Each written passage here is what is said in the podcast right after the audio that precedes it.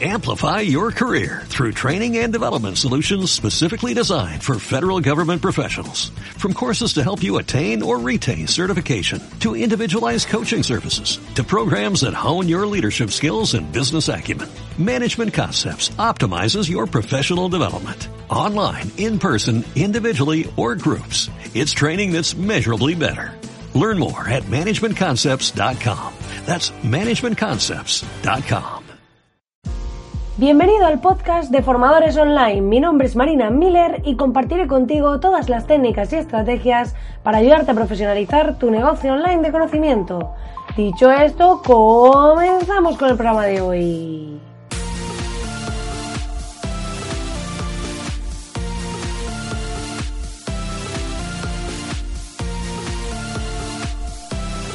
Muy buenos días, querido oyente. Estamos aquí a jueves 28 de marzo y hoy es un día muy especial para mí porque hoy estoy aquí en Barcelona, como ya sabes, como te decía en el podcast de ayer, pero es que hoy voy a hacer una entrevista que hace mucho tiempo, que me hace ilusión hacer. Es una entrevista muy especial para mí y en cuanto esté publicada os lo diré para que podáis verla y demás y por eso estoy aquí. Bueno, ya luego he aprovechado para quedar con clientes porque tengo muchos clientes por aquí por Barcelona para hacer temas de networking y demás. Pero eh, hoy es un día muy especial y voy con las pilas cargadas a contar pues un poquito mi historia, mis cosas, lo que estoy haciendo, cómo he llegado hasta aquí y demás.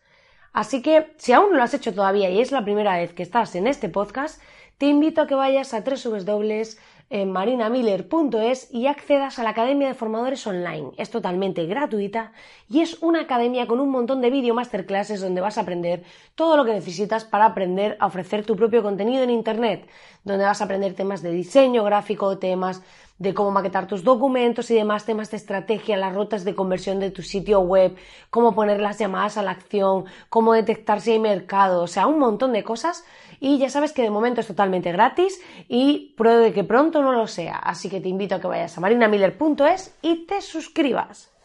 Dicho esto, hoy vamos a hablar de un tema súper interesante, de un tema que hace tiempo que tengo ganas de comentar y es el tema de las herramientas online, ¿vale? Tanto herramientas, a ver, dentro de herramientas podemos hablar de el propio ordenador que utilizamos, ¿vale? Hasta un software, un programa que utilicemos para hacer algo. Y en este caso, pues a ver, cuando empezamos un negocio online es muy habitual que al principio pues cojamos todo lo que podamos gratis, no tenemos dinero para hacer inversiones, no podemos estar mm, un poco en esa frecuencia, ¿no? Entonces, bueno, empezamos con lo mínimo viable, eh, con las herramientas de email marketing gratuitas, con pues el hosting, a lo mejor empezamos con uno que sea el más barato que haya, porque bueno, pues para una página web empezando con muy pocos clientes, con muy pocas visitas y demás, pues nos vale. Vamos un poco así. Esto nos ha pasado a todos, o sea, no eres ni el primero ni el último que va a ir al principio a lo mínimo viable, ¿vale? El proyecto mínimo viable, modo Lean Startup, que hemos hablado en algún podcast. Entonces la idea es que cuando empiezas un proyecto, pues bueno, al principio vas un poco así, con lo justo, con lo mínimo, intentando pues ahorrar en todo este tipo de cosas. Pero luego, conforme va pasando el tiempo, te vas dando cuenta de que hay herramientas conforme van aumentando tus clientes, conforme van aumentando o los compradores de tu producto, si tienes un infoproducto, un ebook, lo que sea. Te vas dando cuenta que eh, el utilizar herramientas de pago, el utilizar herramientas premium, te ahorran tiempo, te ahorran, eh, hacen que tu productividad, que tu eficiencia, que tu sistema sea mejor. Al principio solemos tener un poco de rechazo al tema de las herramientas de pago.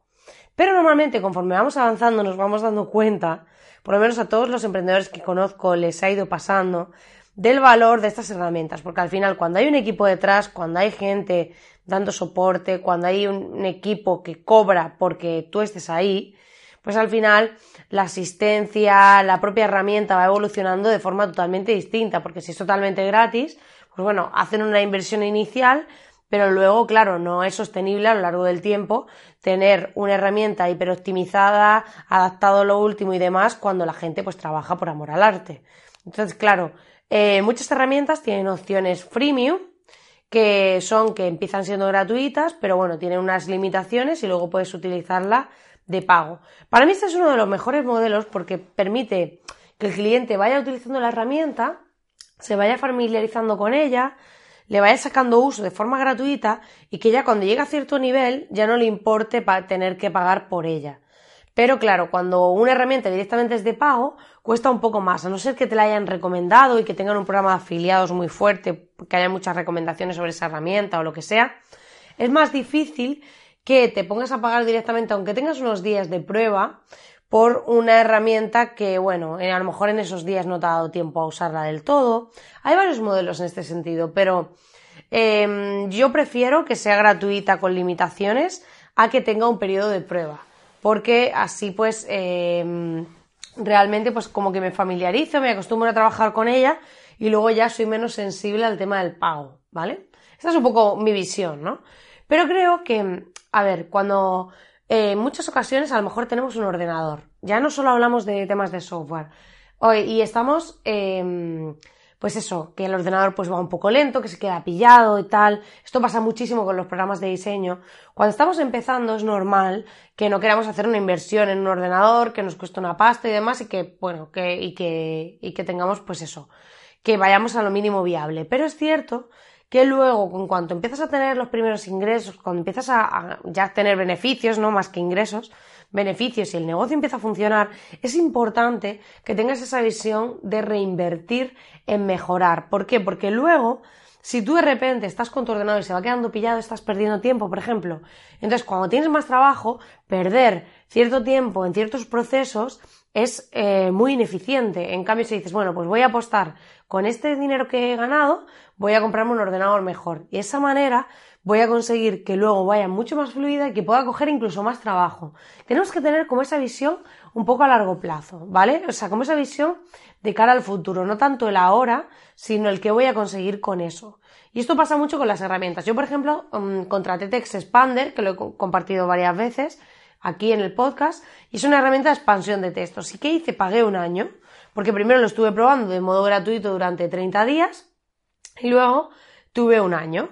Entonces, eh, lo que hice fue pagar directamente un año, después de haberlo probado 30 días y ver el tiempo que me ahorraba teniendo plantillas, o sea, yo tengo abreviaturas de texto, básicamente esta herramienta, lo, cómo funciona, lo explica en algún podcast, es que expande fragmentos de texto. Entonces tú pones una abreviatura, por ejemplo, punto y coma, email cero, y yo ya tengo ahí un texto que, que está redactado para ese tipo de email. Entonces, por ejemplo, si me entra un lead, automáticamente le mando el email cero y ya tengo todo el texto redactado. Puedo hacer alguna pequeña modificación y tal, pero puedo escribirlo en un documento, en un email, donde quiera. Se expande el texto en cualquier parte de mi ordenador, o como si fuese un post o lo que fuese.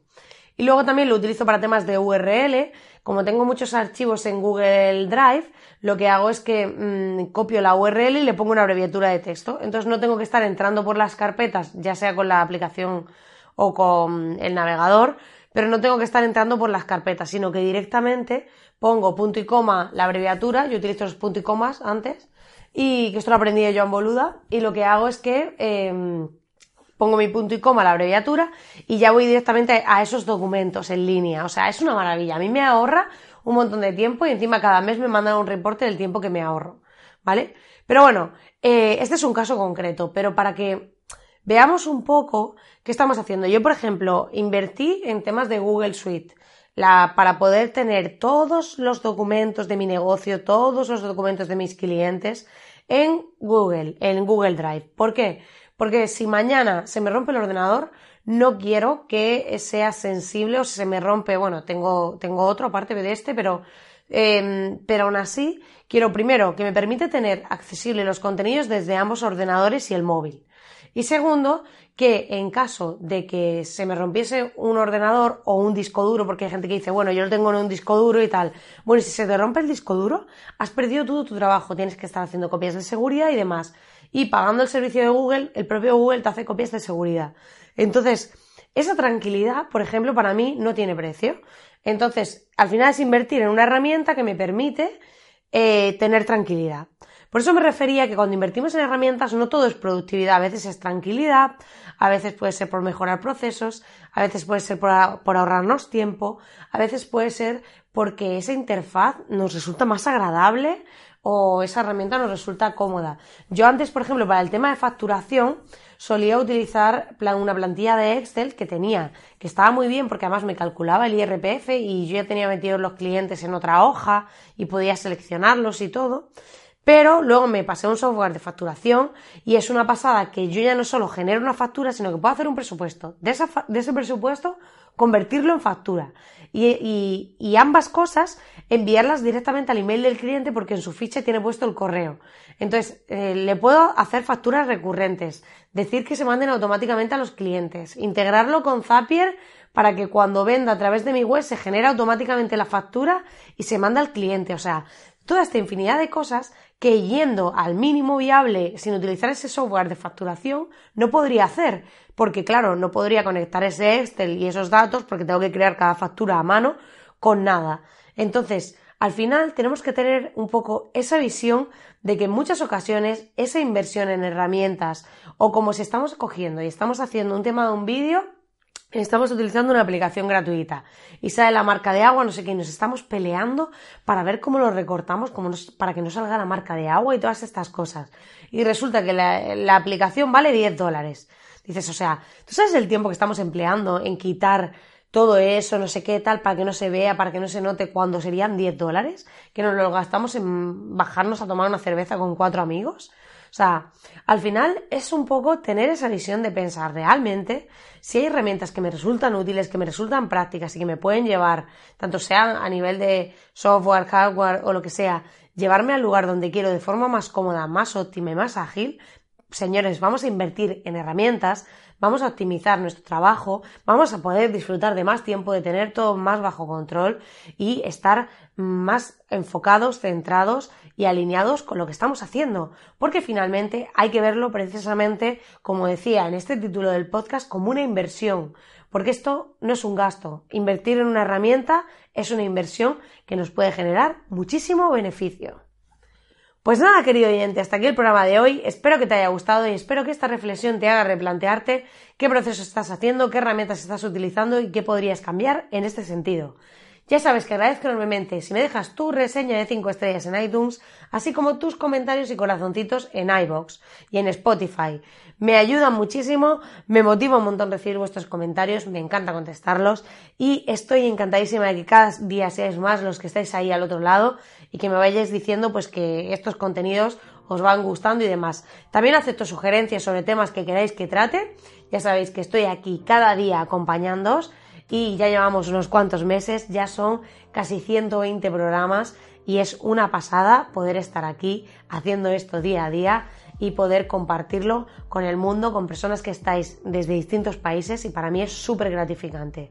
Así que nada, te deseo que tengas un grandísimo jueves y nos vemos mañana viernes. Que tengas un feliz día.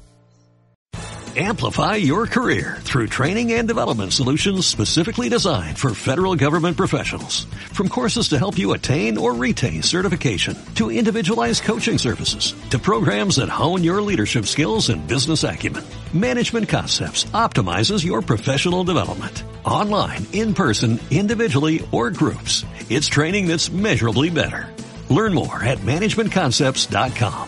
That's managementconcepts.com.